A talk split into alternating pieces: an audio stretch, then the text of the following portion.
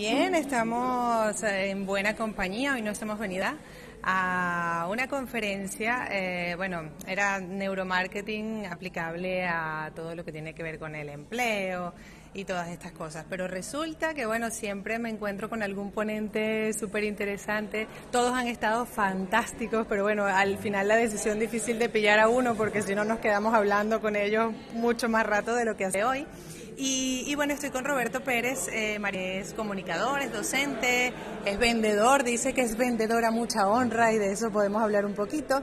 Es consultor y socio también en eh, Suma Importancia, de eso también quiero que hablemos un poquito. Así que bueno, su conferencia hoy es muy curiosa porque fue Deja de vender, haz que te compren, que es algo que, bueno, siempre entramos en el tema de que no nos gusta vender, pero siempre estamos vendiendo. Lo decía eh, otro conferenciante hace rato, que al final estamos vendiéndole a los hijos, le estamos vendiendo al marido, a la mujer, a quien sea. Entonces, pues eh, suena difícil decir deja de vender cuando quizás alguien trae ventas. ¿Cómo le podemos mm, hacer entender qué quiere decir vender y haz que te compren? ¿Cómo se hace que te compren? Bueno, pues lo primero que hay que pensar es que básicamente todos odiamos que nos vendan, pero todos amamos comprar.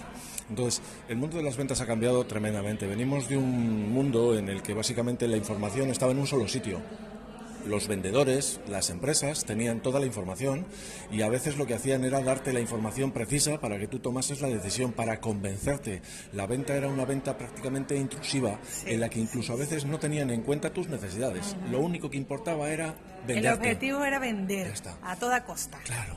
Estamos en un mundo ahora que es completamente y radicalmente distinto. De hecho, ahora mismo hay mucha más información en la parte de quien compra que en la parte de quien vende. Antes había vendedores que podían permitirse el lujo de engañar a sus clientes. Y no pasaba nada, porque cuando los clientes descubrían que les habían engañado, ese daba circunscrito a una parte muy pequeña, a su familia, este hotel eh, no me ha salido mal, o me han dado mal de comer Hoy en día este todo es público, hoy en día calificas, hoy en día marcas, o sea que hoy en día además divulgas que te ha ido mal con algo. Es que además el problema no es que hagas eso, hay una persistencia de la información si tú hoy das un mal servicio, ese mal servicio va a seguir siendo accesible dentro de dos años, dentro de tres. Y como hoy decía en la conferencia, nos fiamos más de la opinión de terceros que de los propios implicados que nos están dando el servicio. Cuando a nosotros alguien nos ofrece algo y nos dice las ventajas y las bondades de ese producto, de ese servicio, antes lo único que podíamos hacer era fiarnos de esa persona o no. Ahora no, lo único que tenemos que hacer es ir a Internet, hacer una pequeña búsqueda y darnos cuenta de si estamos siendo persuadidos o si estamos siendo engañados. Qué interesante. Y también el hecho de que mm, analizar el ángulo de, como comprador, o sea, ¿por qué compro? ¿Por qué me gusta esto? ¿Realmente me gusta o, tal? A veces no nos tomamos ni siquiera tiempo para ver realmente por qué estamos comprando. Efectivamente, eh, date cuenta que al final el hacerse un autoanálisis, el, analizarse a uno mismo es tremendamente difícil, porque además cuando, cuando lo haces no lo haces de una manera objetiva, lo haces siempre subjetivamente. ¿Por qué? Pues básicamente porque no somos capaces de manejar nuestra propia autoestima. Si nosotros compramos algo y nos damos cuenta de que hemos hecho una tontería y que lo hemos hecho nada más pues para pues para olvidarnos de un problema que teníamos en la oficina o para, o para cualquier cosa de este tipo, lo que hacemos es decir, me siento mal si, si, si, reconozco eso. Entonces voy a tener que buscar cualquier excusa para decir que eso era algo que necesitaba mm. o que era algo que era preciso y que era útil. De hecho pasa muchas veces, yo me doy cuenta, los chinos están hechos para eso. Los chinos están hechos no para vender productos que sean necesarios, sino para que la gente pueda permitirse el lujo de decir, he comprado algo y puedo comprar algo porque comprar algo significa que has ganado para conseguirlo. Y aunque sea algo de 50 céntimos, nos vale. Oye, nos alegra la vida, nos contenta, ¿no? Mira, y tú decías hace poco que, mm, que ha cambiado el tema de la venta, porque bueno, si bien antes era un poco machacante, ahora pues ya es totalmente diferente. Pero ¿qué ha pasado entonces? ¿Que la gente ha cambiado? La, ¿El cerebro de la gente ahora mm, piensa las cosas diferentes? ¿Qué fue lo que pasó? ¿Cuándo ocurrió esa transición? Pues mira, la transición la ha dado Internet, en principio, y, la, y las redes sociales aún más. Hay dos cosas que básicamente han cambiado el comercio y los negocios para toda la vida.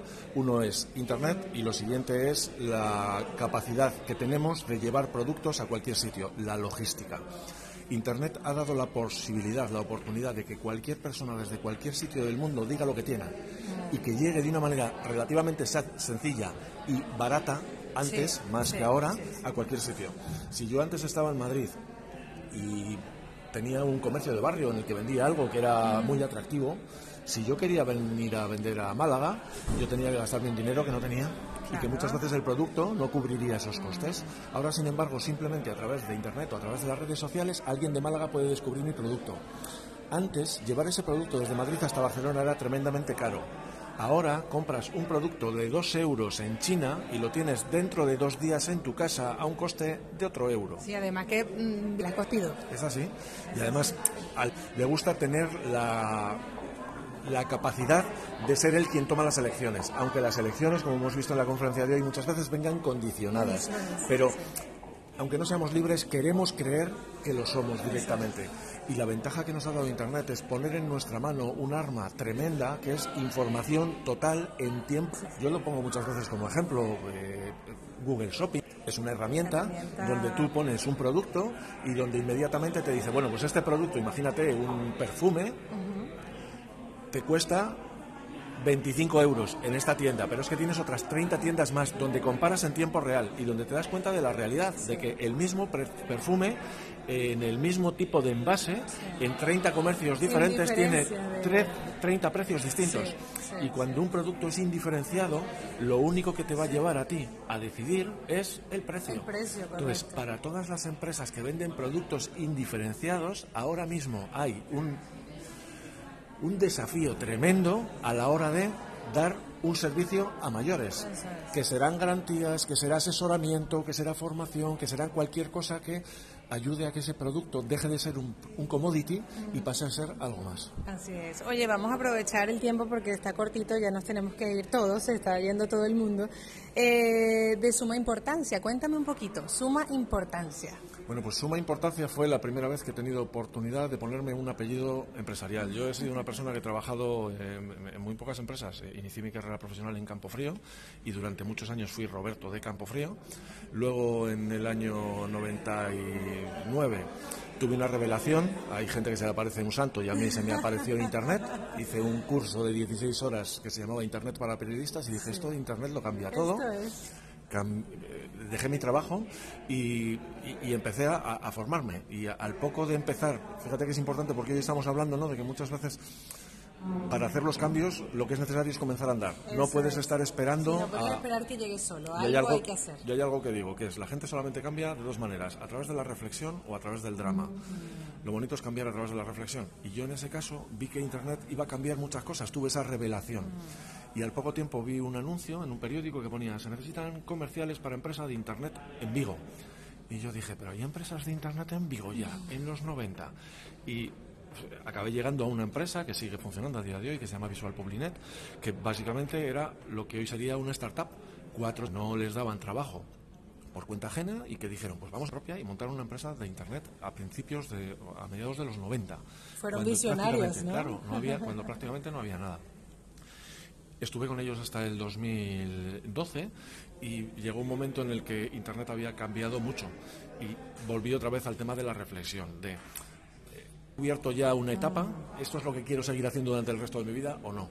Y una de las cosas que agradeceré siempre al mundo de Internet ha sido que a lo largo de todos estos años he tenido la oportunidad de sentarme con cientos de empresarios y he tenido que entender cuál era su negocio y cómo hacerlo digital, cómo hacer lo que ahora se llama la transformación y eso me dio una visión muy amplia del mundo de los negocios, de gente que vende cosas diferentes, de gente que vende productos, que vende servicios, que vende en, localidades, que vende en el mundo.